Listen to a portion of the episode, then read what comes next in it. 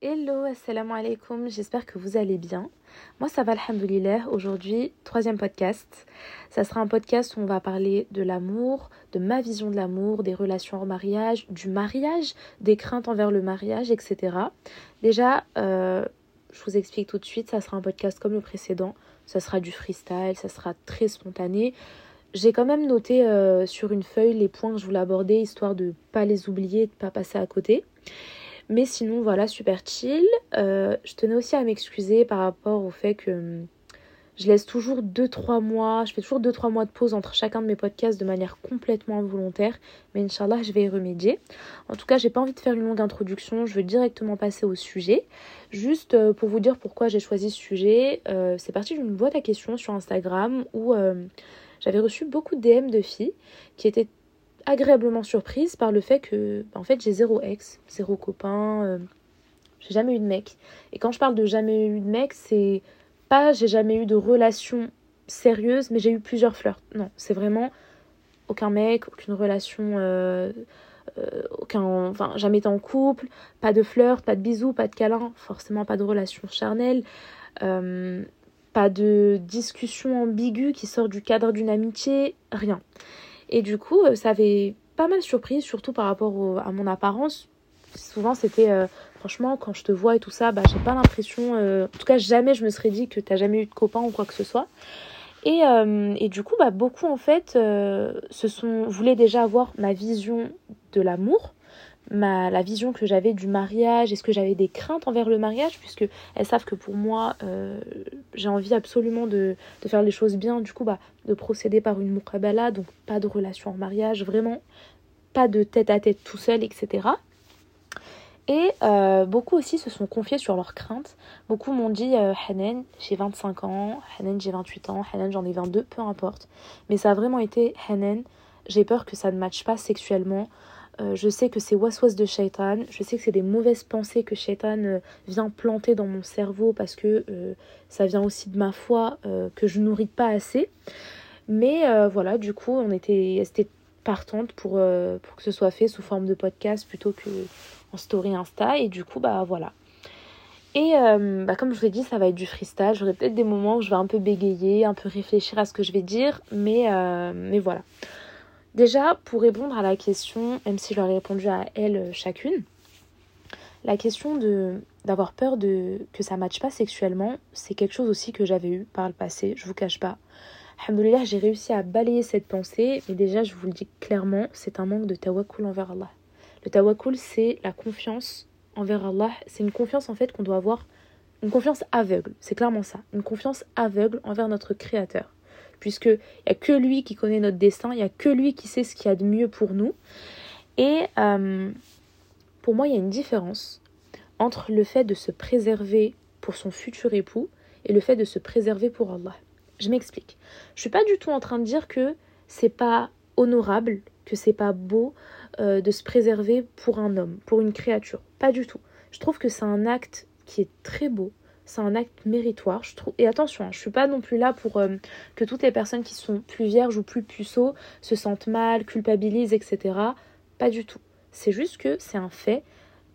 Préserver son corps et le garder pour une seule personne, c'est un acte qui est très beau. C'est un joli cadeau qu'on offre à la personne. C'est un acte qui est très honorable. Maintenant, pour moi, c'est un facteur qui me motive aussi à ne pas avoir de relation en mariage et de relations charnelles.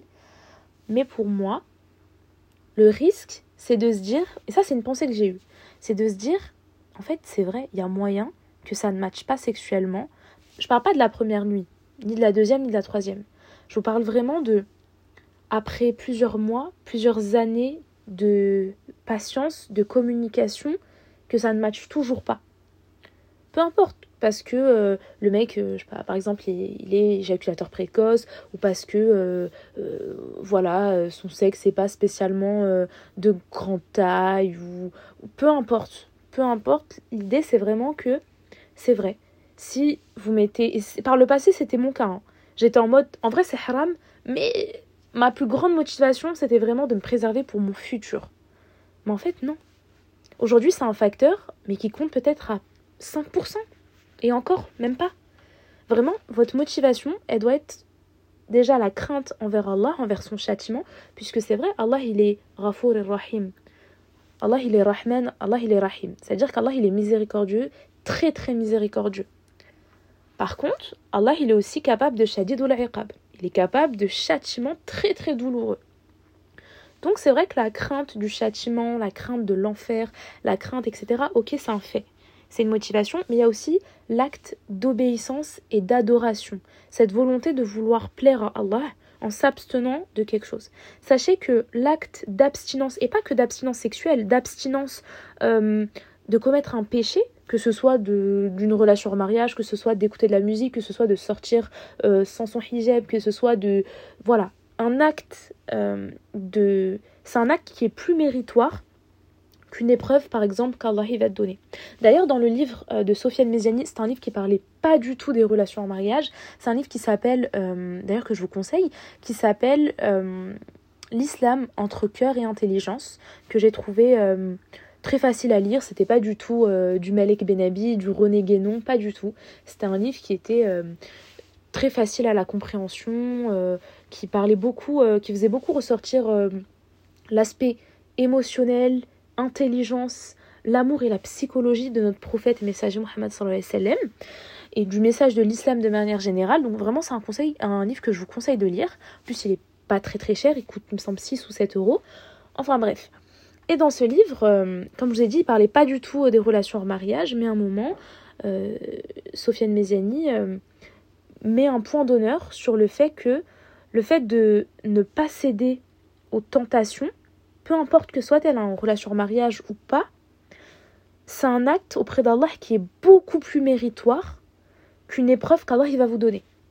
Alors que on a quand même toute cette vision de se dire que si Allah te donne une grosse épreuve dans ta vie, ça peut être la perte d'un proche, la maladie, la pauvreté, euh, peu importe on se dit, mais c'est une épreuve qui est tellement difficile pour des personnes, c'est tellement insoutenable que les pauvres, ils en viennent au suicide. Mais pour Allah, dites-vous que ne pas céder à une tentation, c'est un acte qui est plus méritoire. Puisque là, en soi, la tentation, ça fait partie du libre arbitre. C'est devant toi et tu as le choix de refuser ou d'accepter. Là où une épreuve, bah, t'as pas le choix de la recaler en fait. Elle est là, elle, elle vient à toi et tu peux pas faire marche arrière.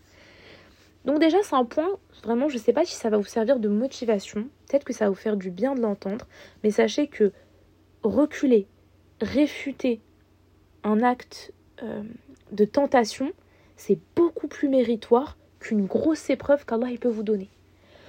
Maintenant, pour revenir euh, au sujet, c'était le fait que, comme je vous ai dit, cette volonté, vous devez en fait nourrir votre foi nourrir cette confiance aveugle envers Allah. Donc ce tawakkul. Normalement, vous devez pas. En fait, vous allez voir que quand vous allez nourrir ce, cette confiance envers Allah, déjà, vous allez vraiment être euh, détaché aux relations hors mariage. Vous allez être détaché au, plaisir mondain, dans le sens où vous n'allez pas courir après euh, l'argent, vous n'allez pas être stressé euh, et anxieux après vos études. Vous allez, c'est normal d'avoir une petite part de stress. Mais se stresser comme je vois tous les étudiants dans ma promo, mon entourage, mes copines, je me dis oulala, je sais pas, vous pouvez crever dans deux mois. Genre, je suis pas en train de dire ne travaillez plus à l'école et tout, pas du tout. Mais vous vous stressez pour des choses en fait que, qui sont pas de votre ressort. Donnez le maximum de vous-même et ensuite Allah vous donnera un travail, Allah vous fera réussir vos études, Allah vous fera réussir vos projets professionnels, votre vie personnelle. Ça, c'est entre les mains d'Allah. C'est là où en fait vous allez juste vous rendre malade, vous, vous stresser, etc. Donc déjà, c'est pour ça que je vous disais que pour moi, quand on se préserve d'une relation hors mariage et d'une relation sexuelle, vous le faites davantage pour Allah. D'accord? Donc par acte d'adoration et d'obéissance, ça, c'est vraiment l'amour et le respect que vous donnez pour votre créateur. J'ai pas envie de pleurer. Non, je vais pleurer. Oh mon dieu. Ouh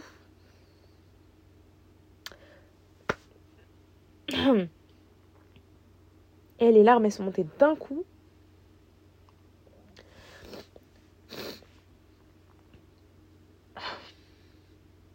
Oh mon dieu. Bon, il faut que je reprenne. en fait, je pense que comme vous, vous aimez tellement Allah que il y a vraiment ce truc où en fait vous devez le satisfaire. Pourtant, moi aussi, euh, je fais des choses, par exemple, je suis pas voilée. D'ailleurs, je suis très très frustrée par ça. Sur les réseaux, enfin voilà quoi, il y a des choses, il y a plein de choses haram que je fais.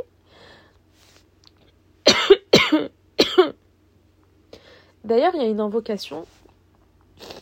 Ouh là, vraiment, allez, je reprends mes esprits. Allez, allez, c'est parce que quand j'ai parlé d'amour, oh mon dieu, je vais encore pleurer.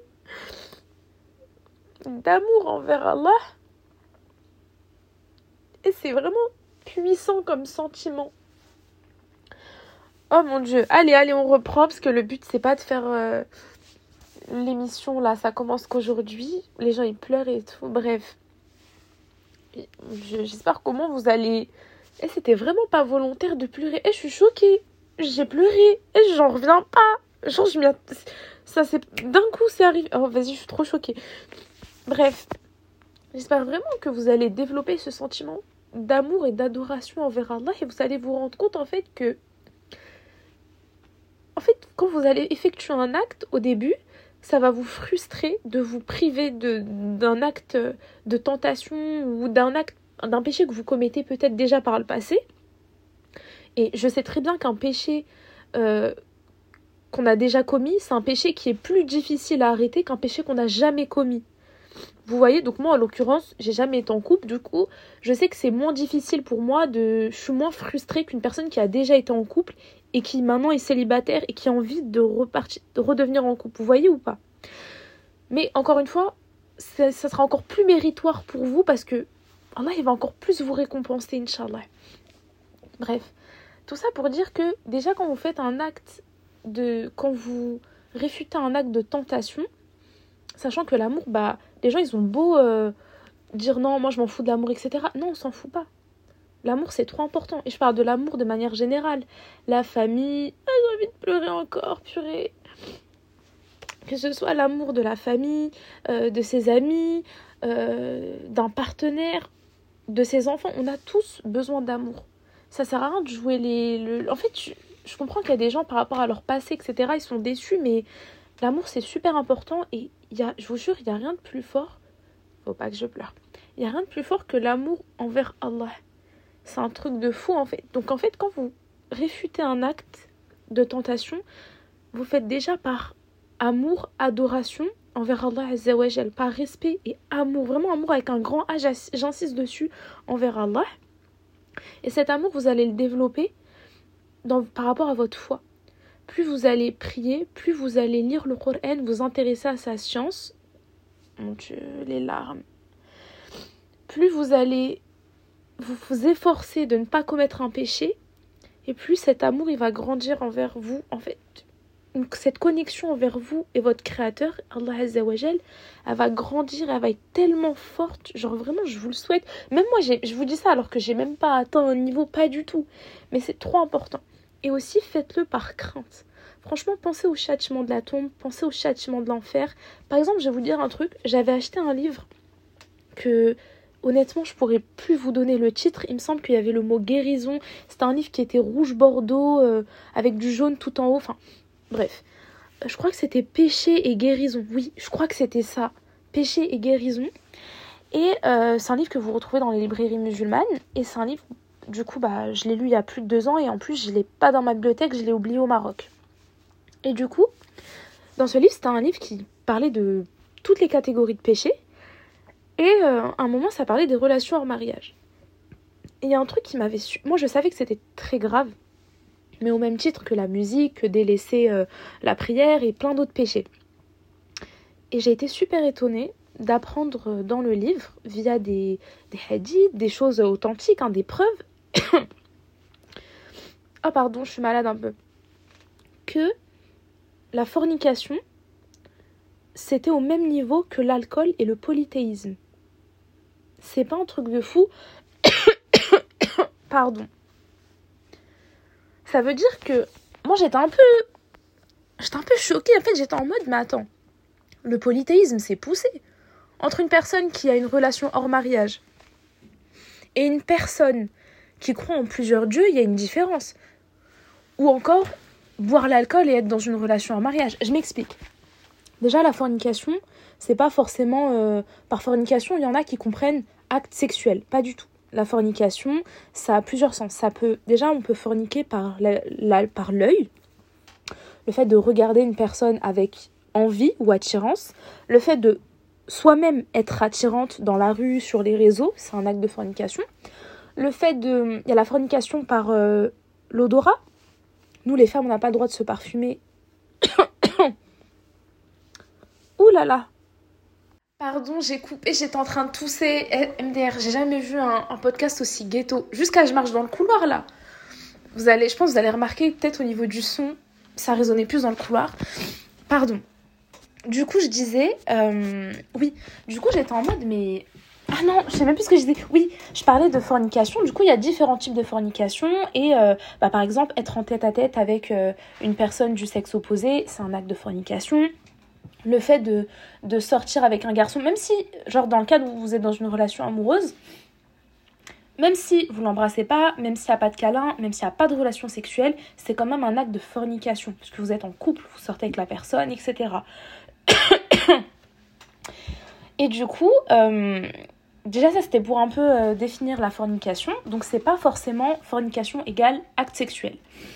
Maintenant forcément, euh, une personne qui commet un acte sexuel prendra beaucoup plus de péché qu'une personne qui a fait un bisou ou une personne qui ne touche pas la personne mais qui sort quand même avec. Vous voyez ou pas?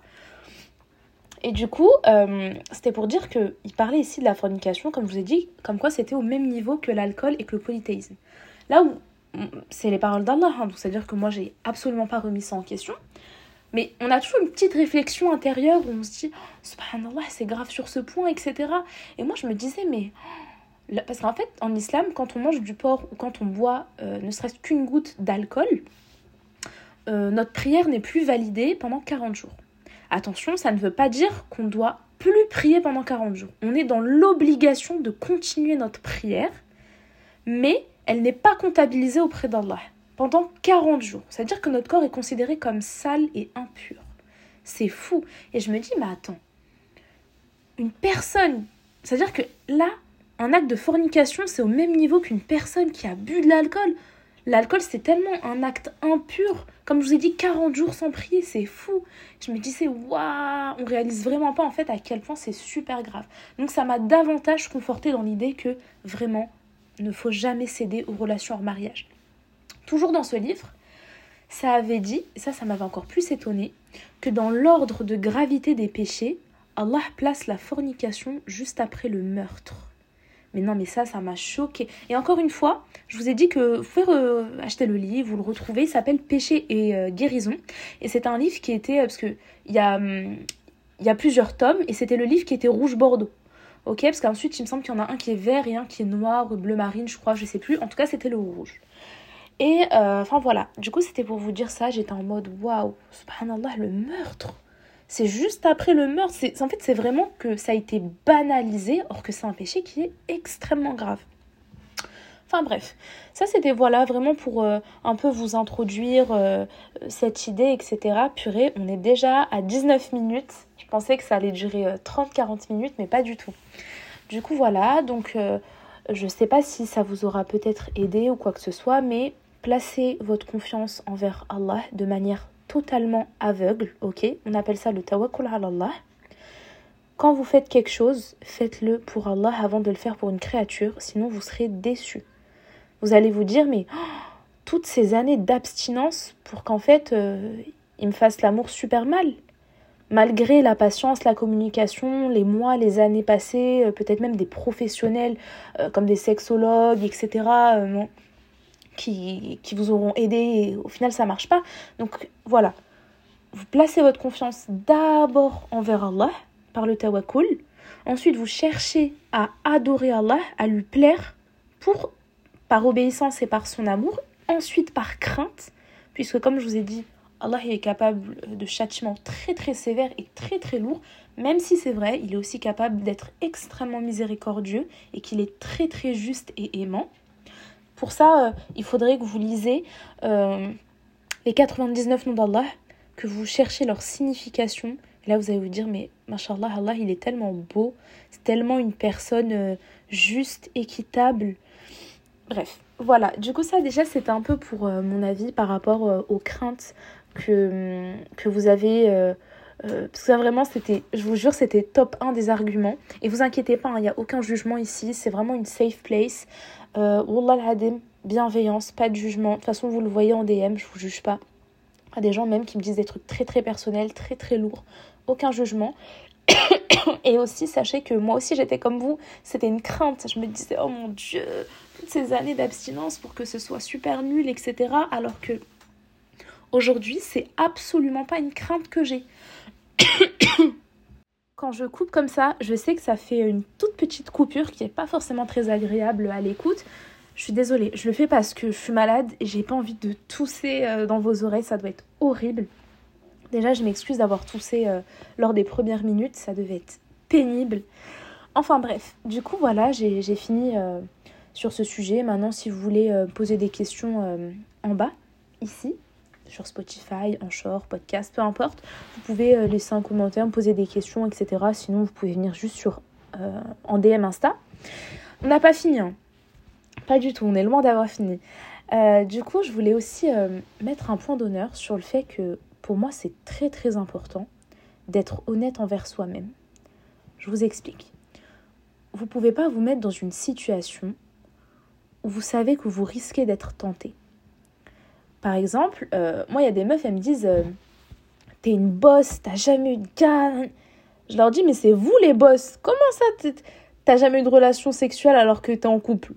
Mais et je sais que ça existe. Hein. Je sais qu'il y a des filles, elles peuvent s'isoler pendant dans une voiture, dans, dans une, je sais, dans une pièce, même si ça paraît, euh, vous dites non et tout ça. Il y a des, vraiment des filles, je sais que ça existe, qui peuvent s'isoler et en fait, elles vont rien faire, rien, pas de préliminaire, rien, rien, rien. C'est pour ça que je me dis, c'est vous les boss, c'est vous. Genre en soi, c'est super grave parce que ça reste un acte de fornication, mais c'est là où je dis que c'est important d'être honnête envers soi-même. Moi, par exemple euh, je sais que je peux pas être en couple, en tout cas parce que je suis une personne qui est très tactile. Je me vois pas en fait être en couple, surtout sur le long terme, et euh, ne pas faire de câlin à la personne, ne pas lui faire de bisous, ne pas avoir de rapport sexuel ou charnel. C'est pour ça que je vous dis que c'est important d'être honnête envers soi-même. On ne se met pas dans une situation où on sait que on risque d'être tenté, on risque de satisfaire Shaitan et pas Allah Azzawajal. Pareil quand euh, j'ai traversé une période il y a très longtemps mais de dépression par rapport à des soucis de santé etc et euh, pareil j'avais beau être courtisée je ne laissais aucun homme rentrer dans ma vie. Et ça c'est important. Je vous le dis parce que vous savez toutes et tous aussi parce que je parle aux filles mais je sais qu'il y a aussi des garçons qui m'écoutent dans le fond vous savez que vous devez sortir de, de cette période difficile qu'est la dépression ou, ou la déprime pour être... Il y a des gens qui sont peut-être pas en dépression, mais qui ont des déprimes, etc. Vous devez sortir par l'aide de la religion et d'Allah Azzawajal. Par l'aide de votre famille aussi, on va pas se mentir, la famille c'est important. Par l'aide peut-être même de professionnels de santé. En l'occurrence, j'ai toujours mis un point d'honneur, euh, je vous ai toujours conseillé de, d'aller voir des, professionnels de santé, psychologues, thérapeutes, psychiatres pour certains, etc. Maintenant, dans le fond, ma mère m'avait toujours dit, moi mes parents ils sont pas du tout, euh, c'est pas le cliché des parents qui sont en mode euh, non euh, les psychologues c'est un truc de blanc, c'est un truc de fragile, pas du tout, absolument pas, ils le sont pas du tout. Et même envers mes frères. Bon mes frères alhamdoulilah ils en ont pas besoin, moi non plus alhamdoulilah, mais par le passé si. Et j'en ai, j'en ai eu, j'ai été chez une thérapeute et psychologue etc. Mais pour vous dire, ma mère elle m'avait dit une phrase et elle l'avait pas du tout dit de manière méchante ou quoi que ce soit c'était juste un constat qu'elle avait fait. Elle m'avait dit, le vrai musulman, celui qui a une vraie foi envers Allah, il n'a pas besoin de psychologue, il n'a pas besoin de tout ça. Attention, hein, ma mère, je sais qu'elle l'a pas dit dans le sens, ah, c'est un truc de fragile, de blanc, pas du tout. C'est un constat qui a été fait de manière très saine et très bienveillante. Allahumma barik. Et euh, j'avais pas trop saisi. En fait, si j'avais compris ce qu'elle voulait dire, mais j'étais un peu en mode, elle doit, elle a quand même dû intérioriser euh, le fait que bon ça reste un peu un truc de fragile et tout, même si je sais qu'elle pense pas comme ça, même mon père qui est un homme ne pense pas comme ça. Et pour vous dire la vérité, il y a quelques mois, subhanallah, je lui ai dit mais tu sais, t'as raison. Le vrai musulman, celui qui a une vraie foi envers Allah, les épreuves, en fait, il a vraiment pas besoin d'intermédiaires, de, professionnels de santé ou quoi que ce soit. Mais là, du coup, mon but, c'est pas de vous dire non, euh, pas de professionnels de santé et tout. Pas du tout. Je sais que ça peut vraiment aider d'avoir un psychologue, un thérapeute, une psychiatre, psychanalyste et tout, tout est dérivé de, de professionnels de santé euh, qui peuvent vous aider. Juste que c'est un fait. Et pourquoi j'ai parlé de ça? Purée Il y a un lien. Oui, euh, je disais que pour moi, les périodes de dépression, etc., les gens, en fait, vous allez quand même vous rattacher à une personne. Vous avez besoin d'amour, d'attention, etc. Et il est là le piège. Parce que vous savez vous-même que vous êtes en train de combler un sentiment de dépendance ou un problème interne qu'il faut plutôt combler par la présence du Coran et l'amour d'Allah Azzawajal et pas par un humain. Vous savez très bien que... En fait, quand je vous ai parlé de ma dépression que j'avais eue il y a, il y a plusieurs années, et en plus qui était lié à des soucis de santé, moi, alhamdoulilah, pas à des soucis familiaux ou quoi que ce soit. Euh, moi, cette dépression, je me rappelle, comme je vous ai dit, même quand j'étais courtisée, et que bah, tu restes tentée, sachant qu'en plus, ma foi, elle était beaucoup plus faible avant. Mais j'avais jamais cédé parce que je savais que j'étais déjà au bout du gouffre, et je me disais, mais alors là, si je me mets avec un gars et qui me quitte, je c'est ça y est, ou qui me trompe, et ou oh là là, ça y est, je plonge, mais plonge, déjà que j'étais au bout au bout, tout en bas du puits, je me disais, c'est plus possible là. Et c'est là où je vous parle d'être honnête envers soi-même. Si vous savez que vous êtes, au-delà même du haram, si vous savez que vous êtes mal, ne vous mettez pas avec une personne. Vraiment la vérité. Là, je sais que ça, peut-être y en a qui vont dire, ouais, je vois pas trop le lien avec le début du podcast et tout, mais je vous jure, ne vous mettez pas avec une personne si vous n'avez pas guéri de vos blessures. Donc, c'est pour ça que je vous parlais d'être honnête envers soi-même, de ne pas vous mettre dans une position, c'est comme euh, ah tiens, euh, vas-y tranquille, je vais répondre à son DM et tout. Bah non en fait, non. Moi je réponds au DM. Déjà j'ai pas beaucoup de gars qui vont me DM et puis en fait ils ont grave compris que je blaguais pas, je mets des vues et je bloque euh, au bout de, la deuxième fois qu'on me drague, boum, je drague, je, je drague, je bloque et tout. Vraiment, ne vous laissez pas tenter, même si la personne vous plaît, on bloque chétan on bloque vous avez compris? On laisse rien passer. C'est oh non, vas-y, je vais juste répondre, je vais juste lui envoyer un petit cœur, c'est amical de mon côté, c'est rien. Oh, vas-y, je vais répondre. Eh ben non, non, non, au bout d'un moment, euh, vous risquez de, de, céder. déjà, le nombre de personnes qui disent Oh mon Dieu, euh, à la base, c'était pas mon style, mais euh, sa personnalité, tout ça, c'est ça qui, qui a fait qu'au final, je suis sortie avec. Vous imaginez? C'est pour ça qu'on vous dit pas de relation. Bon, au moins maintenant, euh, j'espère que le message il est passé. Vraiment, je mets un point d'honneur. Donc, le tout premier élément, c'était le tawakkul ala Allah, ok? Deuxième truc, c'est vraiment l'idée d'être honnête envers soi-même. D'ailleurs, j'ai une question là qui me vient. Est-ce que pour vous, vous trouvez ça... Euh, en fait, est-ce que pour vous, les personnes qui souffrent euh, du daddy ou du mommy issue, déjà pour ceux qui le... Oula l'accent, oulala l'accent non, mais euh, en gros, pour ceux qui savent pas, le daddy issue, issue, bon, chacun le dit euh, comme il veut, ou le mom issue, c'est par exemple les filles qui ont grandi euh, sans père, ou qui ont eu un père qui les a abandonnés, ou qui ont un père, mais un père qui est émotionnellement et psychologiquement absent, voire toxique. Elles vont souffrir de ce manque de représentation masculine, paternelle, de ce manque de sécurité, etc. Et du coup, bah, vont très facilement tomber entre les mains d'un du premier homme qui va leur donner un peu d'attention, surtout une fois que cette attention elle est euh, masculine, comme en fait un peu plutôt paternelle, c'est ça, plutôt paternelle, une attention qui est paternelle. Je sais pas si vous avez remarqué, mais il y a des filles, euh, ce qu'elles recherchent, euh, limite c'est c'est pas hum, c'est pas une critique, hein, c'est juste un constat.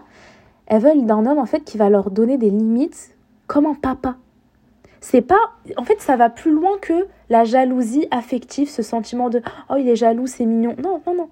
Ça va plus loin que ça. C'est vraiment ce besoin d'avoir des limites des restrictions paternelles. Vraiment un père qui te dit non tu sors pas comme ça. Non tu rentres pas.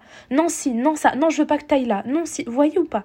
C'est un truc vraiment c'est un constat que j'ai vu. C'est vraiment les filles euh, euh, qui, ont, qui ont souffert de l'absence paternelle ou dans, comme je vous ai dit, leur papa est présent, il est à la maison avec elle, etc. Mais très toxique, très absent émotionnellement, etc., qui a été très absent euh, dans, dans l'évolution euh, de leur personnalité, de leur éducation, etc. C'est un truc que j'ai remarqué.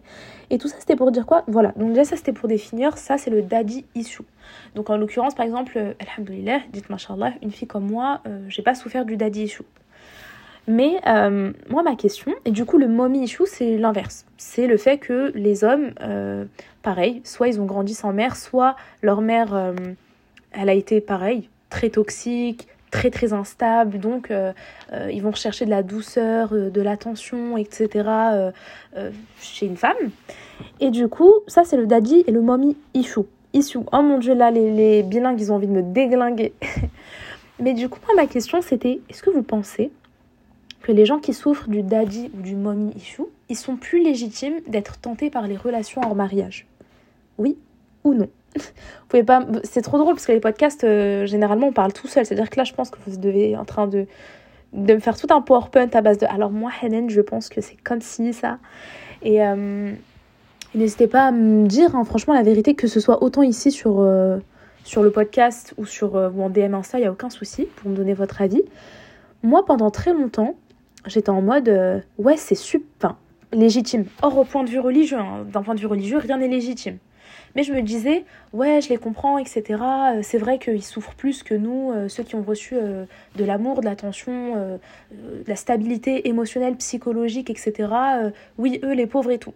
Alors, je reste toujours sur l'idée que, entre guillemets, les pauvres, pas dans le sens où vous faites pitié, vraiment de la peine, mais sans, sans être dans l'extrême, il y a quand même ce truc où c'est de la compassion. Voilà, c'était ça le mot cherchais. C'est vrai qu'il y a quand même de la compassion quand on entend des histoires comme ça de personnes qui souffrent de daddy ou de mommy chou, voire des deux. Mais euh, c'est pas de la peine en mode vous faites pitié ou vous attisez la peine. C'est vraiment de la compassion. Juste un sentiment humain. D'être, voilà, de la compassion, c'est tout. Et du coup, je pense en fait que ça concerne pas que les les gens qui ont souffert du daddy et du mommy issue. Je m'explique. Vraiment, les bilingues, vont me déglinguer. Je vais arrêter de dire ça, ok? Je vais juste dire daddy, mommy, maman, parce que si je rajoute le issue, vous allez me déglinguer. J'ai honte. En tout cas, euh, oui, bref. Tout ça, c'était pour dire que il y a des gens dans mon entourage ou sur les réseaux et tout ça, on voit que c'est des gens qui sont même... Euh, par exemple, il y a des filles, on voit bien que c'est des filles à papa. Elles n'ont pas manqué d'amour paternel ou quoi que ce soit. Et pourtant, elles sont tombées dans les relations en mariage, elles en souffrent. Le premier mec qui, euh, voilà, qui leur donne l'attention ou quoi que ce soit, elles foncent. Et pour moi, en fait, j'ai... Euh, c'est mon constat, encore une fois, c'est juste un constat personnel, hein, c'est subjectif. Je suis pas en train de dire que j'ai dit la, la vérité absolue. Mais en fait, pour moi, il n'y a pas que le fait d'avoir reçu de l'amour euh, et une stabilité émotionnelle et psychologique venant de ses parents et surtout du père pour une fille. Je pense que c'est ça joue pour beaucoup dans, dans la construction de l'identité, de la personnalité, d'une personnalité qui est très solide, d'une confiance en soi, d'un je m'en foutisme envers les gens, euh, d'un d'avoir pas beaucoup d'anxiété, de stress, etc. dans la vie, c'est vrai. Ça a une part très très très très importante. Mais je pense aussi que les périodes euh, collège, lycée, ça a été important. Je m'explique. Si une fille, elle a reçu beaucoup, beaucoup d'amour euh, de son papa, mais qu'à l'école, euh, elle se faisait vanner physiquement, période collège, lycée, etc., et que aucun mec voulait d'elle, que voilà quoi, c'était un peu euh, le destin de Lisa, vous voyez, genre le cliché de la meuf pas belle, etc. Et plus tard, bah, même quand elle va glow up, même si elle sait qu'elle a glow up et que c'est devenu un missile, bah, le limite en fait le premier gars qui va lui donner un peu d'attention, même s'il est dégueulasse, même s'il a une vieille personnalité, waouh, elle va s'agripper à lui, elle va limite l'idolâtrer parce que waouh, enfin un homme, enfin une personne qui me donne de l'attention, enfin une personne qui veut, euh, qui veut ressentir des, des, sentiments amoureux et pas juste amical, amicaux, je sais pas comment on dit, avec moi.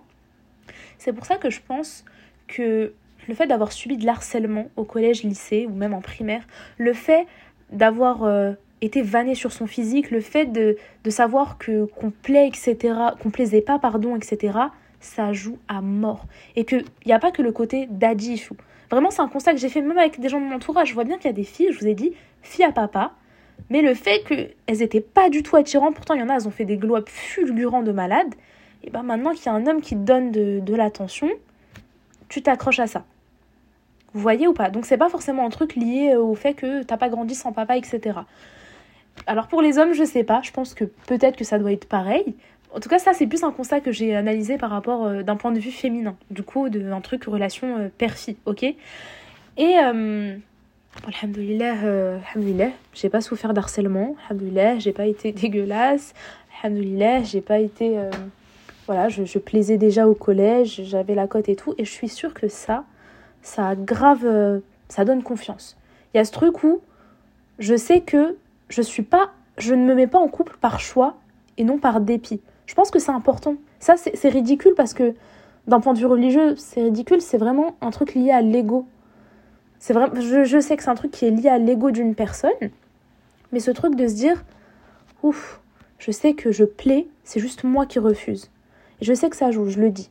Et je parle pas que pour mon cas, je parle vraiment de manière générale. C'est pour ça que je comprends euh, toutes ces filles qui peut-être n'ont pas eu la cote et puis euh, quand elles ont glow up, euh, quand elles ont reçu un peu d'attention, voire quand elles ont énormément glow up et qu'elles ont reçu beaucoup d'attention, elles savent plus où mettre de la tête, elles ont envie de se rattraper, se venger entre guillemets, c'est une petite vengeance personnelle.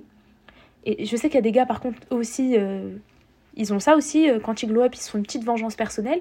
Ça, j'ai pas envie de vous dire que vous faites pitié, mais un peu. Je m'explique. Vraiment, je veux pas que ce soit mal interprété ou méchant. Mais ça fait vraiment. Ça, en fait, ça, ça montre que il y a une forme d'instabilité psychologique et émotionnelle qu'il faut réguler. Il faut régler ce problème. C'est c'est vraiment pas bon ce truc de vouloir plaire, euh, de vouloir même être en couple ou pas, mais ce besoin de vouloir séduire plusieurs personnes, c'est pas bon. C'est pas bon du tout. Et vraiment là, je parle hors principe religieux. De toute façon, religion, c'est haram, vous le savez déjà. Mais hors principe religieux, il faut travailler sur ça. Et bon, comme je vous l'ai dit, je suis sûre que ça part de, euh, du fait que on s'est beaucoup fait. euh, je dis on. Vous, vous êtes fait. Oh la meuf, oh la meuf, oh là là. La méchante. Non, mais voilà, que vous êtes beaucoup fait euh, vanner et tout ça sur votre physique, etc. Mais je pense que vous devez maintenant réaliser que vous êtes beau, vous êtes belle, mais juste que, voilà, pas de relation en mariage, vous devez travailler dessus. Et c'est pour ça que je dis que ça rejoint, bah, en fait, maintenant que je, le pense, ça rejoint l'argument euh, précédent où je disais qu'il faut être honnête envers soi-même. Apprenez à bien, bien vous connaître. Apprenez à gérer vos failles, etc. Comme ça, vous n'allez pas. euh, Et là, en plus, je vous parle pas de relation euh, en couple, hein, même quand vous êtes célibataire, vraiment ce besoin de vouloir plaire à plein de personnes, parler à plein de personnes, etc., c'est pas bon. Et encore une fois, hors principe religieux. Maintenant, j'ai envie de vous parler. parce que là, je, j'ai, on est à combien? On est à 37 minutes. Bon, ça va. Maintenant, euh, je pense qu'on va parler de mariage. Moi, vous savez, euh, mon et je sais qu'il y en a beaucoup. J'ai même des filles qui, quand même, euh, je les trouve beaucoup plus. Enfin, d'un point de vue, au- du moins perso. Ah, deux, trois, j'arrive plus à parler. D'un point de vue euh, extérieur, voilà, d'apparence, elles sont très pieuses et tout ça. Enfin, mashallah, Allahumma barik, vraiment. Et elles m'ont clairement dit euh, j'ai envie, mais je sais que j'arriverai pas à faire de mon. Ça me fait trop peur. Vous inquiétez pas, j'étais comme ça. Je l'étais parce que, bah, d'ailleurs, ça, euh, ce que je vais dire, ça rejoint un tout petit peu euh, le podcast euh, que j'avais fait juste avant sur l'influence qu'ont eu trois industries sur nous. Donc, vous savez, l'industrie musicale, l'industrie cinématographique et l'industrie de la mode sur, sur notre foi. Ça a impacté notre foi, ça a impacté notre vision qu'on se fait des relations amoureuses, ça a impacté notre style vestimentaire, notre mindset, le fait qu'on veut être carriériste, le fait que. Enfin, bref. Il y a tout un état d'esprit qui a été influencé et alimenté par ces séries, ces clips, ces artistes, etc. Et, euh, et euh, j'avais très très brièvement euh, euh, parlé, et en plus pourtant j'avais re- reçu beaucoup DM me disant c'était trop bien quand t'as parlé de ce passage, etc. Et pourtant je, voilà, j'étais vraiment passée euh, un peu à travers, ça a été fait de manière très superficielle, mais là je vais essayer d'un peu plus développer. Euh, J'espère ne, ne pas t'oublier parce que j'ai la flemme d'écouter le podcast et je me dis, oh, fais chier, j'aurais dû dire ça à ce moment-là et tout, j'ai oublié, mais bon, Inch'Allah. Du coup, c'était pour dire que moi aussi, vous inquiétez pas. Il fut un temps où, de toute façon, je vous ai dit, j'ai jamais voulu être dans les relations en mariage. Sauf que je me souviens, au lycée, etc., j'étais en mode, Hanan, sois honnête envers toi-même, concentre-toi sur l'école, tu te mettras en couple à la fac. Donc tu te mettras en couple euh, à tes 18-19 ans. Ok? C'était vraiment un objectif que je m'étais donné. Je m'étais dit, attends d'être majeur et attends d'être euh, dans les études supérieures, donc à la fac. Petit objectif personnel que je me suis donné. En plus, ah, parce que ah oui, je précise, à cette période-là, la religion, c'était un facteur, mais très minime. Ça veut dire que c'était une motivation peut-être à 10-15%. Et encore, je vous jure que j'abuse pas. Pour vous dire. Hein. C'est-à-dire que j'avais plus cette volonté de préserver mon cœur. Je voyais bien que ça pleurait à gauche à droite là dans mon entourage et je me disais mais c'est quoi ça? C'est donc ça le monde des, des relations amoureuses? Non c'est dur et du coup bah, j'avais vraiment ce truc de me dire euh, en fait il faut que tu deviennes plus mature et il faut que tu te mettes avec un mec mature. Donc c'est pas une question d'âge hein, la maturité mais voilà j'avais vraiment ce truc de me dire est-ce qu'au lycée, un mec, il a vraiment ses objectifs de te marier, etc. Non.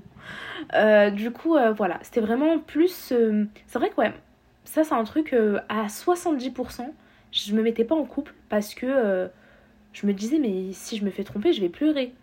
Et, moi, je voulais pas pleurer. Pas pour un humain. J'étais déjà... J'étais pas fière, mais j'étais un peu en mode, je suis le 9 mois de quelqu'un. Et je suis la fille de Omar. on peut pas. Moi, je suis très fière papa, très à mon âge. Limite, aujourd'hui, si on m'embrouille, j'appelle mon père. Alors que Miskin, il a 57 ans, il est quand même un peu fatigué et tout, quoi. Donc, mais voilà, je suis très. Euh, non, non, moi, je suis la fille de Omar. On peut pas me faire pleurer, tout ça. Je suis aussi le 9 mois d'une autre femme. Non, non. Du coup, j'avais vraiment à 70% ce truc de.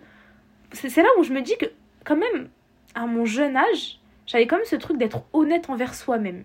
Vraiment, j'étais trop honnête envers moi-même. Je voulais absolument pas me, me faire du mal, etc. Je, je préférais me priver d'attention euh, masculine qui faisait plaisir. Bon, c'est vrai qu'en même temps, je savais que je plaisais, mais je parlais vraiment de, voilà, de pouvoir textoter avec un mec. Je le faisais pas, alors que j'en avais envie ou quoi que ce soit, mais je le faisais pas. Vraiment, c'est là où je parle d'honnêteté envers soi-même. Et je sais que la religion, c'était vraiment 10-15%. Euh, c'était un facteur en plus, mais minime. Et puis petit à petit, j'ai commencé à travailler ma foi, etc. Et subhanallah, là, ça a commencé, euh, au final, je commençais à me dire, mais non, en fait, la religion, ça doit vraiment être ma motivation première pour ne pas céder aux relations en mariage. Du coup, motivation qui augmente, qui augmente, qui augmente, jusqu'à, alhamdoulilah, euh, au final, euh, bah, aujourd'hui, bah, là maintenant que je vous parle, c'est à 100% ma motivation religieuse qui fait que je ne cède pas aux relations en mariage. C'est même plus le fait que j'ai peur, euh, que ça ne matche pas, j'ai peur de souffrir, j'ai peur. C'est même plus ça qui me fait peur. C'est vraiment 100% envers Allah. Mais c'est vraiment pour vous dire, vous inquiétez pas, moi aussi. Et je me rappelle, je vous donne un peu mon l'évolution du truc. J'étais dans cette démarche de. Euh, pour moi, c'était déjà. Honnêtement, je ne savais même pas qu'une muqabala existait pour moi, les relations euh, où tu te maries directement, c'était comme mes parents, c'était euh, euh, on se voit une fois et puis ensuite ma mère accepte oui ou non et puis ensuite on se revoit plus jusqu'au mariage et puis voilà. Et moi, bah, pour moi, c'est un truc d'ancien quoi. Et puis de toute façon, le muqabala, c'est pas comme ça. Je vais bien vous expliquer après. Mais du coup, déjà, le terme muqabala, je le connaissais pas. Maintenant, je savais quand même que on n'avait pas le droit de se côtoyer avant, mais dans ma tête, si. Et je vais un peu vous donner l'évolution, c'était que j'étais dans cette démarche où pour moi, c'était je savais que j'allais jamais faire plus d'un an de, de, relation hors mariage. Mais ça veut dire que hey, maintenant que j'y pense, je me dis espèce de folle. Un an? Tu comptais faire un an avec un gars? Mais à l'époque, je me disais...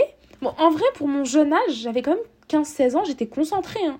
En vrai, j'étais quand même déjà dans ce truc de je suis pas une bénévole. Moi, tu me prends pas 3-4 ans. Zahma, t'as besoin, as besoin de 3-4 ans, toi, pour savoir si je suis mariable ou pas? Non. Mais j'étais quand même dans ce truc où je me disais un an maximum. Et je vous parle pas de. C'était vraiment 365 jours, poteau. Hein. Ah, mais il n'y a pas de 367 jours. Non, non, non. Un an maximum. Ensuite, plus. Voilà, première, terminale et tout.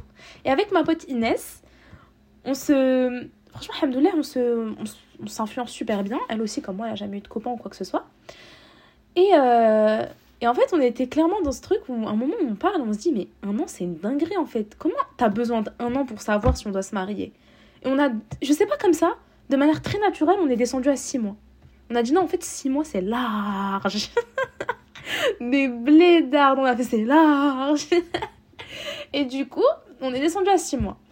Et je sais pas, une autre fois, on a parlé des mois plus tard et on s'est dit, mais attends, mais 6 mois, c'est ils se foutent de notre gueule là. En fait, 3 mois large. Je vous jure qu'on est descendu à 3 mois. Plus tard, on a dit en fait, 3 mois, c'est abusé. Un mois, du coup, et je vous jure, je m'en pas. On est passé, enfin, je suis passée de un an. Ensuite, Inès, on s'est rencontrés euh, fin lycée. On était dans le même lycée, mais bon, fin lycée. Ensuite, on s'est influencé Du coup, on s'est dit, non, en fait, six mois. Ensuite, après six mois, on s'est donné pour objectif trois mois et ensuite on est descendu à un mois. On s'est dit en fait, poteau, t'as besoin d'un mois, c'est bon, c'est large pour savoir si tu veux marier ou pas. Et là, on s'est influencé pour en fait, quand on a commencé à entendre le mot Muqabala, à chercher, hein, on ne s'est pas arrêté aux réseaux sociaux, on a vraiment cherché ce que c'était, on s'est dit ok, en fait non, il faut vraiment qu'on respecte Allah et en plus on a peur du châtiment. Donc non, en fait on va faire, on va vraiment faire les choses bien.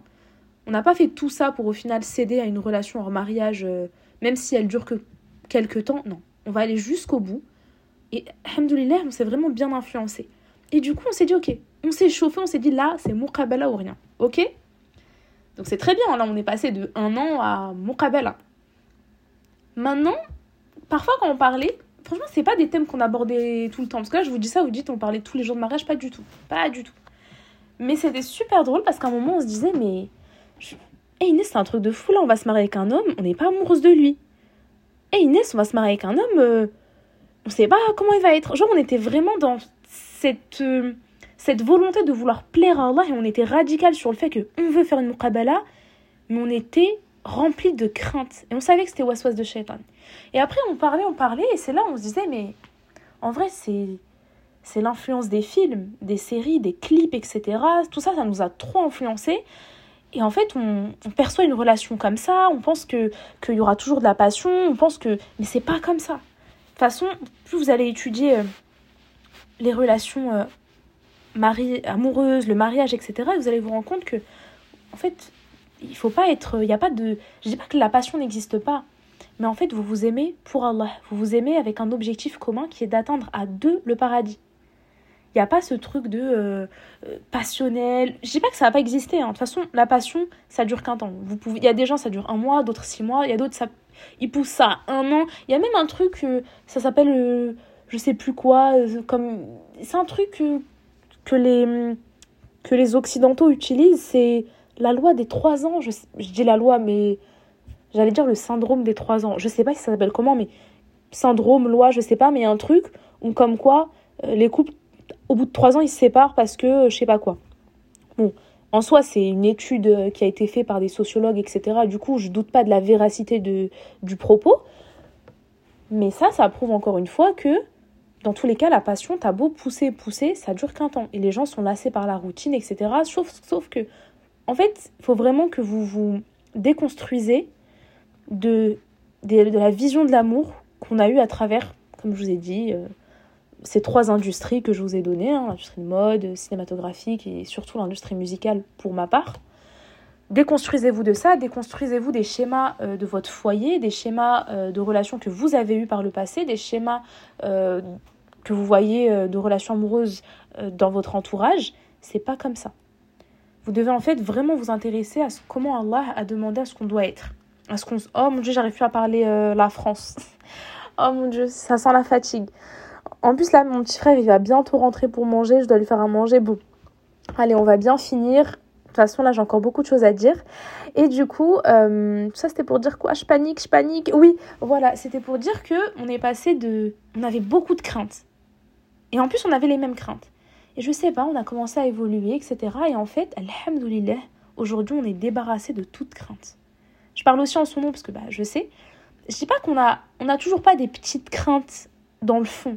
Et en plus, je, suppose, enfin, je suis même persuadée qu'une fois que, parce que là, j'ai jamais fait de muqabala de ma vie, mais une fois que j'en ferai une, je vais vraiment euh, avoir des craintes, etc. Même si je vais placer ma confiance en Allah et tout le temps faire salat al-istikhara, qui est la prière de consultation, etc. Et, je sais que je suis une femme qui est très concentrée, du coup, je vais poser les bonnes questions, je vais. Je sais que je vais pas laisser passer des red flags, etc. Mais je sais que dans le fond, je vais quand même. Euh, c'est à ce moment-là que la panique, entre guillemets, va être, que, va être prise en moi. Je vais être en mode, oh, réfléchis bien, oh non, Hanan, imagine, imagine. Mais il va falloir dompter davantage Waswas de Shaitan. Mais tout ça pour vous dire que moi, la première, j'ai eu toutes ces craintes. Mais il va falloir les dompter, Inch'Allah, que ça vous aussi. De toute façon, comme je vous ai dit, il n'y a pas de secret. Il faut travailler sur votre foi, sur votre connexion envers Allah, étudier davantage l'islam, acheter des livres, lisez, lisez le Coran, très très important. Autre chose, euh, toujours oui pour les Muqabala. Euh, mon avis, bah, vous, savez de toute façon, euh, Mais moi, je pense que vous savez déjà mon avis sur Instagram. Euh, moi, je suis pour faire une prabala, comme j'ai pu le développer ici, etc. Maintenant, là, je vous ai parlé un peu de l'évolution que j'avais euh, par rapport aux relations en mariage, au muqabala. Maintenant, pour moi, je vais quand même vous parler de mes craintes de muqabala. C'est vrai qu'il y, a, des choses, comme je vous ai dit, hein, ça reste, je reste sur l'idée que c'est Shaitan qui fait du west-west et qui profite d'un petit sentiment de manque de confiance envers Allah. Une, tu peux lui laisser une petite fissure et il va directement rentrer dans ton cerveau et désolé du terme, mais te pisser dans le cerveau, vraiment t'influencer, etc. Et en plus, c'est compliqué parfois de, de distinguer, en fait, de, de différencier Westos de Shaitan et une pensée qu'on a réellement dans le fond. On n'arrive même pas limite à, la, à, à le distinguer. On se dit, mais non, ça c'est pas Shaitan, c'est vraiment moi qui l'a pensé. Mais non, Westos Shaitan, il profite en fait, comme je vous ai dit, de, de ce manque de foi, ce manque de connexion envers Allah et surtout de confiance. C'est pour ça que j'insiste dessus, mais vraiment, travaillez sur votre tawakkul Allah. Vraiment très, très, très important. Maintenant, je vais quand même vous donner euh, mes craintes. Euh, la première, qui est pour moi la, plus grande crainte, c'est la colère. Je m'explique. Tu fais une muqabala, euh, tu poses tes questions. Déjà, petit conseil, même si j'en ai jamais fait, posez les questions par ordre d'importance. Ça paraît logique, mais dans le sens où, voyez, on a tous des traits de caractère, que ce soit en amitié ou en couple ou peu importe, qu'on trouve rédhibitoires chez, chez un humain. Il y a des trucs, tu te dis, oh, je peux pas, je peux pas. Genre, ça fait monter la sab. Directement, t'es, t'as la tension, t'es colérique là, t'as envie de tout casser. Et tu te dis, non, mais en fait, jamais je pourrais être avec quelqu'un toute ma vie, vivre sous le même toit avec une personne, supporter ce trait de caractère. Donc, tout ce que vous considérez comme étant rédhibitoire, vous le posez dans les premières questions. De sorte à ce que la personne, si elle répond pas de la manière dont vous le souhaitez, bah vous savez déjà qu'on va pas forcer. Parce que la muqabala, euh, je suis désolée, hein, mais moi, je vais pas poser, euh, par exemple, moi je compte parler d'argent dès le début. C'est important de parler de, en fait, du fonctionnement du foyer par rapport aux dépenses, etc. on sait tous que selon les foyers, bah, chacun se gère à sa manière. Il y a des couples pour qui euh, on estime que c'est à l'homme de subvenir à l'intégralité des dépenses, même si la femme travaille et que la femme, en islam c'est ça, hein, l'homme de toute façon doit subvenir aux besoins du foyer, l'argent de la femme, même si elle gagne énormément, même son héritage, tout lui appartient, son argent c'est son argent. Maintenant si elle veut participer aux tâches, et eh ben, aux dépenses, etc., bah, elle le fait, mais en soi son argent c'est son argent. Et euh, le truc c'est que, bah, comme je l'ai dit, bah, il y a des gens pour qui euh, c'est à l'homme de subvenir aux besoins, il y a des gens pour qui euh, il faut faire compte, compte commun. Il y a des gens pour qui l'homme doit payer beaucoup plus que la femme. Donc il y a des gens qui sont dans le 50-50 aussi. Et il y a des gens pour qui c'est euh, non, moi je suis l'homme. Donc l'homme, voilà, l'homme se doit de payer 70% et la femme paye 30% restant. Bref, chaque foyer se gère à sa manière dans tous les cas. puis dans tous les cas, je dis ça, mais il n'y a pas de recette miracle pour réussir un mariage. Hein. Euh, tu prends, je sais pas, on prend un couple qui, qui a 30-40 ans de mariage. Tu prends un autre couple, ils ont Aujourd'hui, leur couple, il n'a pas duré pour les mêmes raisons. Bref, même si c'est vrai qu'il y a quand même l'aspect religieux qui doit être au centre, cette volonté de plaire et de euh, et de euh, d'obéir à Allah Azzawajal. Mais voilà, sinon voilà, chacun s'adapte à sa manière. Maintenant, le truc, c'est que voilà, comme je vous ai dit, il y a des questions. Si vous savez dès le début, par exemple, vous, si vous êtes dans une démarche où euh, pour vous, l'homme, il doit subvenir aux besoins du foyer et que vous, votre argent, c'est votre argent, tu poses la question euh, première, ou voilà, tu poses vraiment les questions dans les cinq premières minutes. Si le mec, tu vois que lui est dans une démarche de non, moi, euh, si la femme elle travaille, par contre, on fait compte commun. Voilà, donc il n'est pas nécessairement dans ce truc de 50-50 ou de 70, 30, 80, 20, mais il est quand même dans cette démarche de je vois pas pourquoi toi, ton argent, tu le mettrais de côté et pourquoi tu participerais pas euh, aux dépenses du foyer. Donc si toi tu sais que c'est un truc de ton côté, c'est mort, pourquoi continuer la muqabala c'est un truc, tu sais que c'est rédhibitoire. Il y a déjà une fissure qui est pour à toi. Hein. C'est pas un truc sur lequel tu peux passer au-dessus. Là, c'est vraiment rédhibitoire. C'est bon. Tu dis, bah, ok, Nani, euh, je dis ça, mais euh, j'ai jamais fait de muqabala. Et là, tu te mets d'accord, enfin, vous parlez, ok, bah, merci beaucoup, etc. Et puis, bonne continuation. Pour moi, euh, pourquoi tu vas faire une muqabala de 4 heures Tu poses la question à la fin, et au final, tu te rends compte que ah, il n'a pas répondu comme tu le souhaitais, vous n'avez pas la même vision sur certains points. sur, comme j'ai dit, des points qui sont rédhibitoires, ça peut être l'argent, ça peut être d'autres thèmes. Et en fait, là, tu te rends compte que tu as passé toute une après-midi, tu as perdu 4 heures, et puis même pour lui, en fait, tu lui as fait perdre 4 heures, alors qu'en fait, vous n'êtes pas corda. Et encore, hein, là, je suis sympa, il y a des gens, euh, je suis sûre qu'ils posent les questions qui fâchent au bout de la septième mukabala, genre, euh, qu'est-ce que tu fais cette mukabala comme ça? Alors que posez les questions que vous estimez être rédhibitoires dès le début, ok? Et aussi, euh, ne laissez pas, par exemple, les questions futiles, vous dites pas non, ça sert à rien que je pose.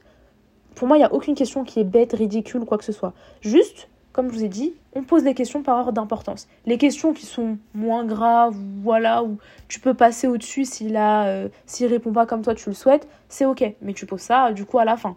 Comme je vous ai dit, comme ça, si le mec répond, ou la meuf, pardon, parce que tout à l'heure je parle vraiment euh, que pour les meufs. Mais si euh, la personne devant toi, donc ton ta partenaire, enfin potentiel partenaire, répond. Je sais plus ce que je voulais dire, my god. Oui, enfin bref, ne, ne réponds pas euh, comme tu le souhaites, au moins tu auras perdu 10, euh, 15 minutes ou 30 minutes, une heure, tu vois, que perdre 5 heures ou avoir perdu des semaines et des semaines, voire des mois de, de rencontres. Bon, je sais pas si déjà c'est un peu clair, mais du coup, voilà, moi, ma crainte, entre guillemets, mais vraiment, je vous dis crainte, mais tawakkal il n'y a pas de souci. Hein mais ça va être la colère. Parce que franchement, lors de la muqabala, tu vas demander à la personne un peu son tempérament, genre, je sais pas, tu, chacun de façon euh, amène le sujet à sa manière, chacun euh, structure la question à sa manière. Mais par exemple, tu vas lui dire, euh, dis-moi toi, genre comment tu gères la colère, etc. Et puis, est-ce que tu penses que tu es quelqu'un d'un peu impulsif ou voilà. Et puis en face, la personne, tu vas lui demander d'être totalement honnête et transparente envers toi. Et le mec, par exemple, il va te dire, non, franchement, moi, je suis tranquille. Tu vois, moi, je suis, non, je me, non, je me sens pas colérique, non, je suis pas impulsif, au contraire, je suis calme. Voilà, faut vraiment me chauffer, faut vraiment y aller pour que je pète un boulon, tu vois. Euh, peut-être le gars, il dit ça. Et déjà, c'est vrai qu'il y a ce truc où on se dit, euh, peut-être que la personne, ment. Parce qu'en vrai, qui va te dire, moi, je suis un fou moi, je suis un fou furieux. Eh, moi, je casse des assiettes. Moi, tu me fais ça, je te gifle, je te tabasse. Qui va te dire ça? Personne va te dire. Les mecs qui battent les meufs, ils le disent pas en vrai. Et vu que toi, t'auras pas le temps de côtoyer la personne, vu que c'est que des là tu pourras pas voir en fait le fait que euh, il est impulsif, que il pète un câble, qu'il tape sur son volant par exemple, ou tu vois, ou des petits trucs comme ça. Ça, c'est un truc où en plus, peut-être qu'il y aura volonté de cacher ce trait de caractère. Parce qu'ils sont pas dupes, comme je vous ai dit. Qui va dire que, euh, ouais, moi je suis un mec grave violent, euh, je frappe mes sœurs, moi je te cogne la tête contre le mur. Voyez ou pas? Autre chose, Maintenant, si je prends le bon soupçon, je me dis peut-être que la personne en face de toi, elle a été totalement honnête et transparente envers toi, mais en fait, vous avez juste pas la même définition d'une personne colérique. Parce que, on va pas se mentir, il y a des niveaux de personnes nerveuses. Tu peux pas mettre une personne qui est nerveuse, euh, pardon, nerveuse, bref, nerveuse colérique au niveau 1 qu'une personne qui est nerveuse à un niveau 4, 5. Enfin, vous voyez ou pas, il y a des niveaux de colère. Et euh, il y a des gens, par exemple, pour un petit détail, ils vont direct s'énerver euh, niveau 5. Là où il y a des personnes, euh, ils vont vite fait s'énerver, vous voyez ou pas? Et peut-être que, en fait, on n'a pas la même vision d'une personne colérique. Et peut-être que le mec, en fait, en face, il va me dire Non, t'inquiète, Hanan, non, franchement, la vérité, honnêtement. Et il est honnête, hein, il cherche pas à, se, à mentir ou quoi que ce soit. Il va me dire T'inquiète, je suis pas un mec colérique. Et plus tard, en fait, dans le mariage, je vais apprendre que, en fait, il se vénère quand même pour des petits trucs. Mais lui, il m'aura pas menti. C'est juste que lui, sa vision d'un mec colérique, c'est peut-être un mec qui euh, crie très fort, lance des objets, euh, frappe contre le mur, euh, casse des assiettes. Vous voyez ou pas? C'est là aussi où je me dis, c'est là la subtilité. C'est que même si tu es face à une personne qui sera totalement honnête, transparente envers toi et envers Allah Azzawajal, peut-être que en fait, vous allez pas bien vous comprendre sur ce détail-là. Et moi, je trouve que vraiment la manière dont on gère la colère, c'est trop important. Et pas que la colère. Parce qu'on gère, déjà, on gère pas tous la colère de la même manière, mais on gère pas tous le stress et la fatigue de la même manière. Je sais pas si vous voyez, il y a des gens, quand ils sont fatigués, stressés et qu'ils ont des petits problèmes par-ci par-là, ils vont se braquer. Ils vont euh, plus parler pendant des jours, des semaines, voire des mois, ou peu importe. Souvent, moi j'avais des copines aussi, et leurs copains, ils étaient comme ça. Du coup, euh, vraiment, il y a ce truc où. Ah oui, il y a un point aussi sur lequel je voulais absolument revenir, toujours en lien avec la colère c'est le fait que j'ai remarqué que l'humain, de manière générale, associe la colère à l'impulsivité. Sauf que pour moi, la colère et impulsif, c'est deux choses différentes.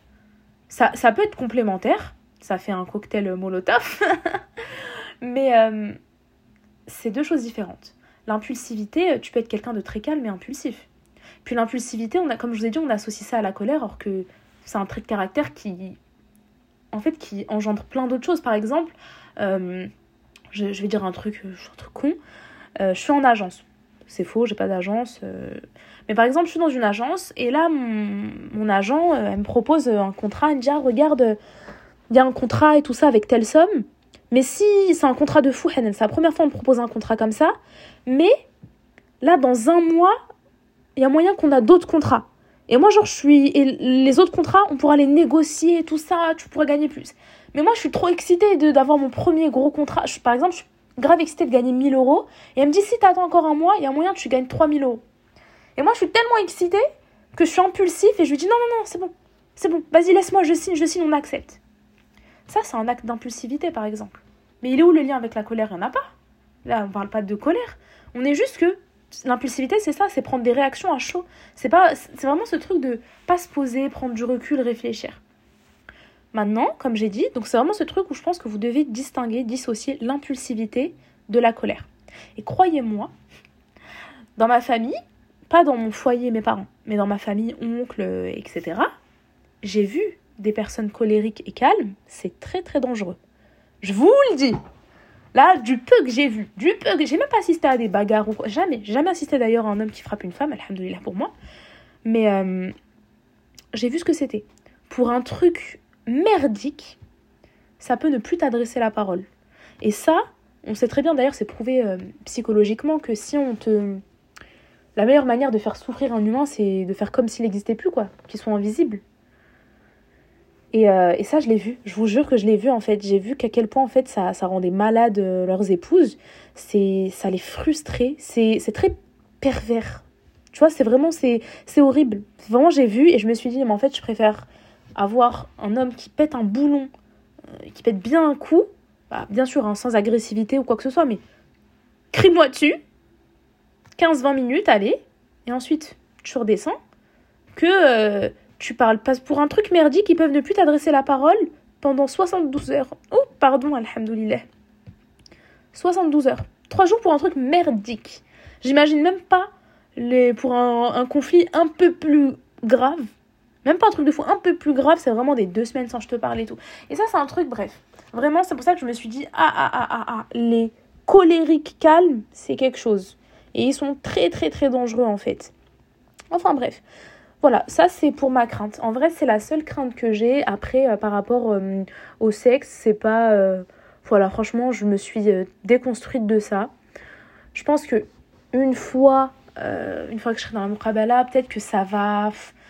Ouais, peut-être qu'à surtout quand si la muqabala elle aboutit à quelque chose de sérieux et au bout d'un moment on se dit ah bon bah faudrait vraiment envisager le mariage etc peut-être qu'à ce moment-là, les craintes vont commencer vraiment à prendre de dessus, à ressurgir. Je ne peux pas anticiper mes émotions futures, mais euh, Inch'Allah, je vais vraiment essayer avec mon entourage de dompter euh, de shaitan, etc. Puis c'est normal de toute façon parce que d'être stressée, euh, euh, d'être un peu anxieuse par rapport à des événements qu'on ne peut pas contrôler, c'est ça qui fait peur. C'est que tu es hors de contrôle, tu peux pas anticiper, mais bon, Inch'Allah khair. Du coup voilà, moi c'était quand même pour vous dire que je suis pas non plus en mode euh, tout beau tout rose. J'ai quand même des craintes. comme je vous ai dit, ma plus grosse crainte, c'est euh, celle de la gestion de la colère, euh, du stress, de la fatigue. Parce qu'en plus, vu que l'humain, tu l'auras pas vécu avec, il faudra s'adapter à la personne. Il faudra plusieurs mois, euh, peut-être même années, pour, et même lui, hein, pour qu'il s'adapte à moi, pour comprendre en fait, est-ce que là, est-ce qu'en fait, toi, quand... Parce que je pense que même quand on en parle, c'est important de discuter, d'en discuter lors de la Mukabala, mais je pense que même si on développe dessus pendant une heure, deux heures, ça vaudra jamais euh, l'expérience une fois vécue. Même une fois vécue, on va se dire ah purée, je m'attendais pas à ça. Ah ouais, j'avoue, c'est Ouh il faut de l'énergie, il faut bon. il faut de la patience. Mais euh, mais c'est un truc où ouais, en fait, il faudra s'adapter, il faudra se dire mais là en fait, euh, il est énervé énervé ou il est énervé je peux lancer une ou deux vannes. Vous voyez ou pas? Genre il y a ce truc où il va falloir s'adapter. Quand il tire cette tête, il est comment? Quand il est calme, c'est quoi? Est-ce qu'il est énervé? Est-ce qu'il est juste fatigué? Est-ce qu'il veut juste euh, que je parle pas pendant 30 minutes, une heure? Ou est-ce qu'en fait, euh, il est vraiment remonté? Vous voyez ou pas? En plus, les gens, surtout les hommes, en vrai, ils ont du mal à, communiquer, à dire ce qu'ils pensent. Euh, ils ont du mal à, surtout à dire des, quand ils ont des problèmes personnels, etc. Donc euh, il faudra mettre la personne en confiance. Et puis c'est compliqué parce que bah, en vrai, ça reste deux inconnus qui vivent ensemble. Et puis il faudra suffisamment, euh, comme je vous ai dit, créer un cocon familial, enfin quelque chose où la personne, en fait, tu peux lui dire, bah, après ça c'est propre à chaque fille, mais je pense que c'est important de dire, maintenant on est mariés, du coup, comment vous expliquer ça?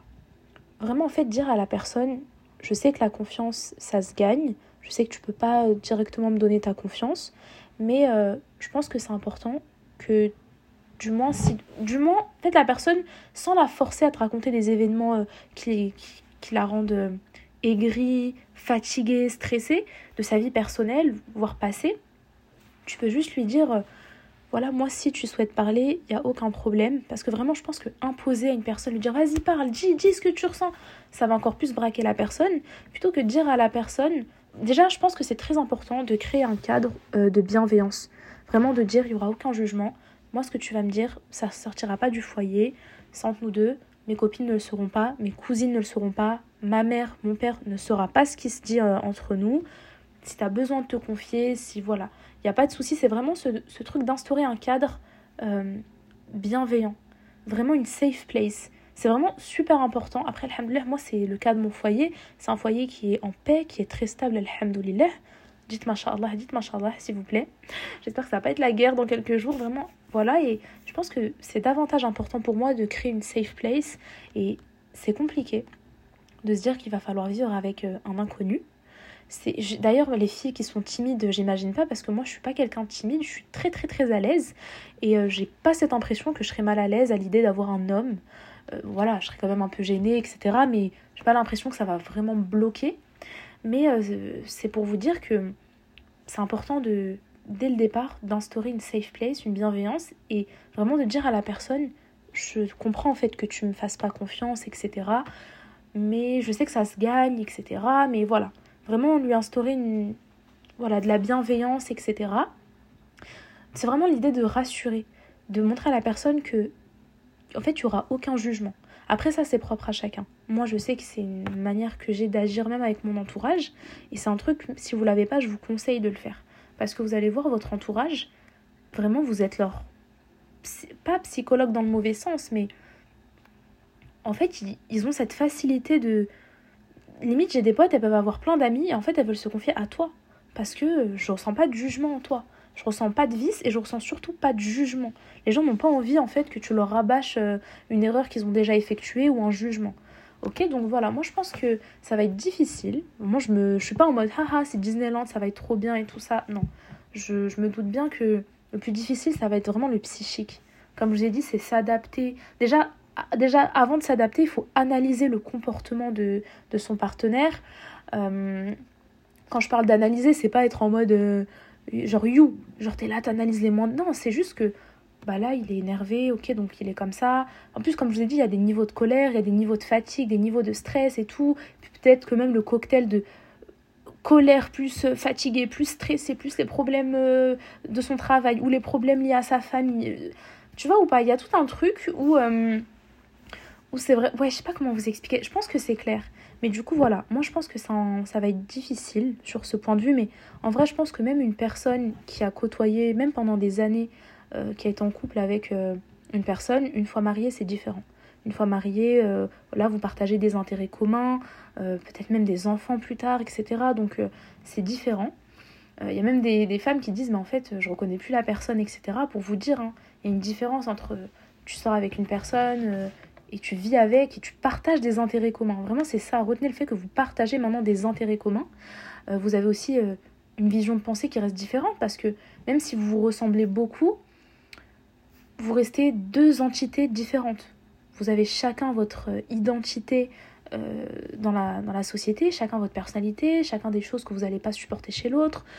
Voilà. Du coup, va falloir travailler dessus. Je sais que ça demandera beaucoup de patience, mais je me dis c'est c'est des petites pierres euh, voilà, que je vais construire à deux. Et puis, euh, Inch'Allah ça va bien le faire. De toute façon, je me dis, tout ce que tu fais pour satisfaire Allah, quand tu, quand il y a de la sincérité, de la satisfaction et de l'adoration envers Allah, ça peut que marcher. Vraiment, c'est vraiment ce sentiment que j'ai. C'est pour ça que ça me fait pas si peur que ça, en fait, les muqaddala. Même si je vous ai dit, bah, j'en ai jamais fait. Et une fois, euh, une fois que je serai dedans, peut-être que là, je serai vraiment prise de stress. mais, euh, mais voilà, vraiment, pour moi, c'est important de créer une safe place. Dès le départ, instaurer euh, une ambiance très bienveillante. voilà, de la paix, etc. Et, et voilà. Et oui, et je pense, bon, je sais que ça c'est plus difficile pour certaines, mais dire à la personne en fait, surtout que les mecs on sait que c'est compliqué pour eux, mais de lui dire si tu veux pleurer, tu pleures, moi je te jugerai pas. Pour moi, t'es pas. Euh, mais ça, c'est pour ça que je vous dis que c'est propre à chacune. Mais vraiment, euh, moi je sais que c'est un truc que je dirais. Genre le fait que si tu ressens le besoin de pleurer, je te jugerai pas. Et je sais qu'un homme, même si tu lui dis ça, surtout euh, les débuts de relation, il va pas le faire. Il va pas craquer. Il va, se dire, mais un MDR en fait. Après, je vais la dégoûter ou quoi que ce soit. Et, c'est pas l'objectif pour lui. Donc, enfin, voyez ou pas? C'est tendu, il faut comprendre la personne, il faut. Enfin, bref. Et je pense qu'il faudra beaucoup, beaucoup prendre sur soi sans forcément se faire écraser ou quoi que ce soit. Hein. L'objectif, de toute façon, vous connaissez votre go, je suis pas une bolosse. J'ai l'air d'être une bolosse, frère. À 15 ans, j'étais, jamais été dans le bénévolat, même au collège. Je croyais que c'est maintenant que j'ai 23 ans, etc., que je vais être une bolosse? Non, mais voilà, c'est juste que je pense qu'il faut faire la, différence entre tu te fais piétiner, écraser euh, et euh, t'es patiente euh, parce que la personne elle traverse une période difficile. Autre chose d'ailleurs que je voulais vous dire, maintenant ça me vient alors que j'avais même pas du tout noté ça, c'était le fait que je disais à ma copine, euh, avec Inès, on parlait, on disait en fait, il faut pas être pressé pour le mariage. Euh, je dis ça alors que moi-même j'ai envie de me marier, hein. mais il faut pas être pressé dans le sens où Allah il, amène les choses à un moment clé. En fait, on pense tous que, en fait, si Allah il nous marie pas maintenant, c'est parce qu'il estime qu'on n'est pas encore prêt émotionnellement et psychologiquement à encaisser des épreuves qui vont arriver à la suite du mariage. Vous voyez ou pas? Par exemple, je disais à ma pote Inès et elle m'a dit mais t'as grave raison et tout ça. Ça date en plus, hein. on avait parlé peut-être il y a plus d'un an ça, ce que je ce que je vais vous dire, c'est le fait que euh, on pense souvent que tu vas te marier, puis ensuite tu vas faire ta lune de miel, euh, voilà, tu, vas voyager, etc. etc. Et puis euh, par exemple, voilà, vous rentrez en France, enfin vous rentrez en France, peu importe où vous allez habiter et tout ça, et puis vous allez voilà davantage apprendre à vous connaître, et puis les épreuves elles vont venir après, mais pas du tout. Peut-être que juste après être marié, peut-être que t'es là, es, tu t'es marié, deux jours plus tard, tu vas, je sais pas, un truc con, je vais dire euh, la Malaisie, tu vas en vacances là-bas, et là, vous recevez un appel euh, pour vous dire qu'il y a un proche à vous qui est très très très malade. Je sais pas, je vais dire par exemple, euh, on reçoit un appel où on nous dit sa maman, la maman du coup de votre partenaire, est très très très malade, il faut rentrer. Du coup, bah, forcément, ça veut dire que là, tes vacances, elles sont cassées, tu rentres, et par exemple, déjà, tu dans une atmosphère où le mec, tu connais pas encore, tu, tu es encore dans cette démarche où tu dois apprendre comment tu vas lui gérer ses émotions, et là, il va forcément se braquer, il va être grave mal parce que sa mère, elle est malade, et puis peut-être que, un exemple, il va se décider que euh, sa maman, je dis ça, mais ça peut être un proche, n'importe quel, ça peut même être dans votre famille. Euh, voilà, on se dit, bah en fait, la personne, c'est bon, elle peut sortir d'hôpital, mais elle peut pas être seule dans la maison. Il faut qu'elle vive chez quelqu'un. Et ça tombe sur vous. On commence à regarder, ah non, sa grande sœur, elle a déjà 3-4 enfants, on va pas lui rajouter la daronne, vas-y, viens, on la ramène chez nous. À ce moment-là, euh, toi, tu es là, tu passes de ta petite vie euh, de fille à papa euh, qui sort avec ses copines au resto quand elle veut, qui a pas de responsabilité, qui va à la fac, qui quand elle rentre, sa maman lui a préparé son dîner, son papa lui fait des câlins. Vous voyez ou pas T'as pas de problème, tu payes pas de facture, tu fais rien. Ah, ah d'un coup, même si c'est pas toi qui paye les factures et tout, mais ah là, t'es quand même euh, une adulte, ça y est là. Genre, t'es es une adulte, et puis là, d'un coup, euh, s'il faut s'occuper de son proche, tu deviens, entre guillemets, une auxiliaire de vie. Il faut, euh, il faut en plus, si t'es quelqu'un de solitaire, bah, avoir la présence d'une personne tout le temps dans une maison, c'est pas forcément agréable. Il faut gérer la maman, il faut gérer... voyez ou pas? Et ça, c'est un truc... C'est pour ça que, en fait, t'es là, t'as même pas le temps de d'apprendre à... Vous avez pas le temps d'apprendre à vous connaître en plus, il y a la maman. Enfin, tu vois, même, vous, vous pouvez même pas avoir des conflits parce qu'il y a la maman. Tu vois, enfin, il y, a tout un, y a tout un truc où je disais à Inès, en fait, on pense trop que c'est forcément comme ça que ça va se passer, genre mariage, euh, vacances, nuit, haha, voyage de lune de miel, je veux dire. Tout ça, et ensuite les problèmes arrivent plus tard, or que pas du tout. Ça peut vraiment arriver à un moment où on s'y attend moins, et peut-être même très très tôt dans, dans le mariage. Et voilà, c'est pour ça que peut-être qu'Allah estime qu'on n'a pas encore les, les, épaules pour.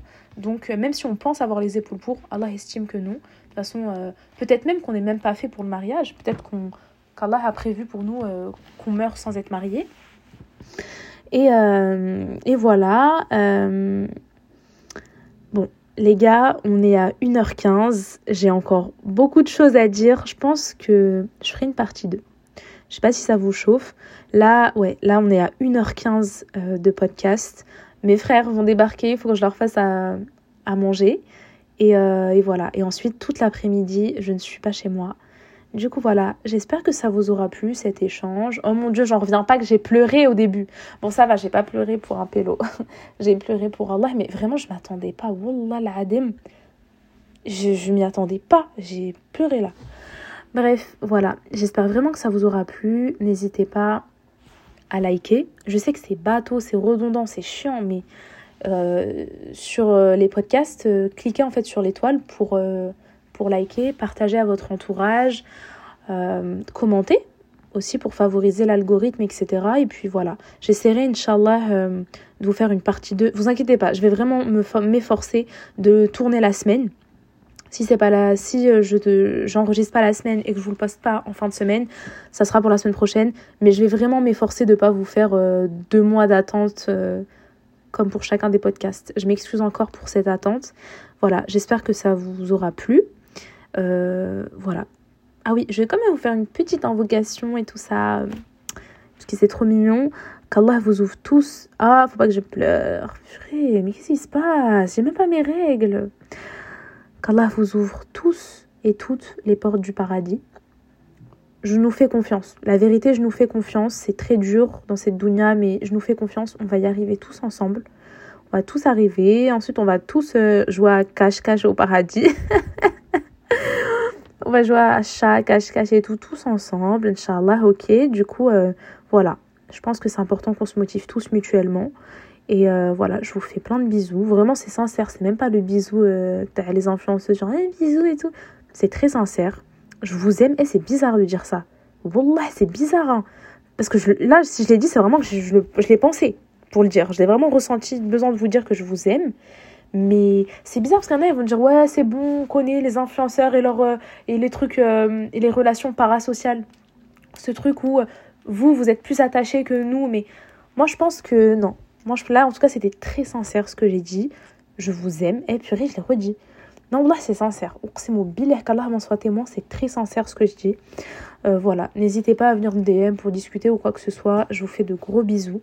Et voilà, vraiment, qu'Allah vous protège, qu'Allah vous ouvre les portes du paradis, qu'Allah nous aide tous à passer euh, outre cette dunya, enfin les pièges de cette dunya, qu'Allah nous donne tous la patience euh, face euh, aux épreuves que chacun peut vivre, qu'Allah vous guérisse si vous, êtes atteint de maladie ou si vous avez des proches qui sont atteints de maladie, si vous souffrez d'un deuil, si vous souffrez, que ce soit un deuil d'une relation amoureuse, d'un deuil issu d'une relation amicale, d'un deuil lié à la mort d'un proche, peu importe, qu'Allah apaise votre âme, qu'Allah vous donne sabr, pour, euh, pour sortir de cette dounia avec la tête haute.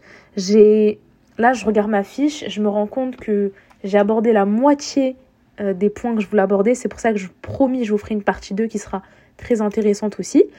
Euh, parce que je suis une bête de go. non, plus sérieusement. Voilà, là, faut que je m'arrête. Il faut que je m'arrête, Helen. On stop. Allez, bisous. bisous.